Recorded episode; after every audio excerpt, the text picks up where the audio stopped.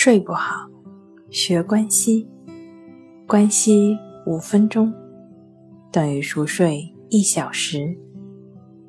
大家好，欢迎来到重塑心灵，我是主播心理咨询师刘星。今天要分享的作品是生物钟决定睡眠时间。为了使我们能够与太阳每日的周期保持一致，我们体内有个计时员，叫做生物钟。用简单的神经学词汇来说，生物钟由约一万个神经细胞组成。这些细胞呢，位于大脑深处，靠近控制睡眠和清醒的某些主要区域。组成生物钟的细胞同样。位于视神经附近，而视神经呢，用来对眼睛所感受到的光线明暗度信息进行加工。实验表明，生物钟有自身的运转规律，大约二十四小时一个周期。环境，尤其是温度和光线的变化，制约着生物钟的运转。因此。我们睡眠和醒来的时间大致相同，差不了几个小时。一句话，环境决定睡眠时间。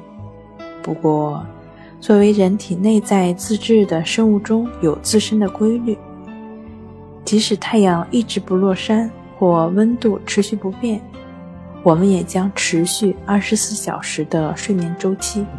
二十四小时被称为是二十四小时生理节奏，但这一切对改善睡眠有什么意义呢？搞清楚我们的生物钟的运转节奏是比太阳的运转节奏快还是慢非常重要。迟睡晚起的人，生物钟要比二十四小时一天的节奏慢一些。这些人常被称作是猫头鹰型，相反的被称作是百灵鸟型。如果你是猫头鹰型的，而你决定提前一小时睡觉，以得到更多的睡眠，你可能会在那早睡的一个小时里无法入睡。更为妥善的做法呢，是在你决定采取措施改善睡眠时。让你的生物钟决定你的睡眠时间。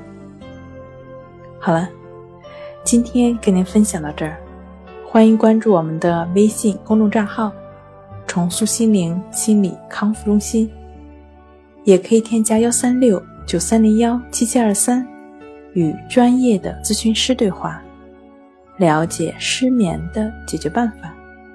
那我们下期节目再见。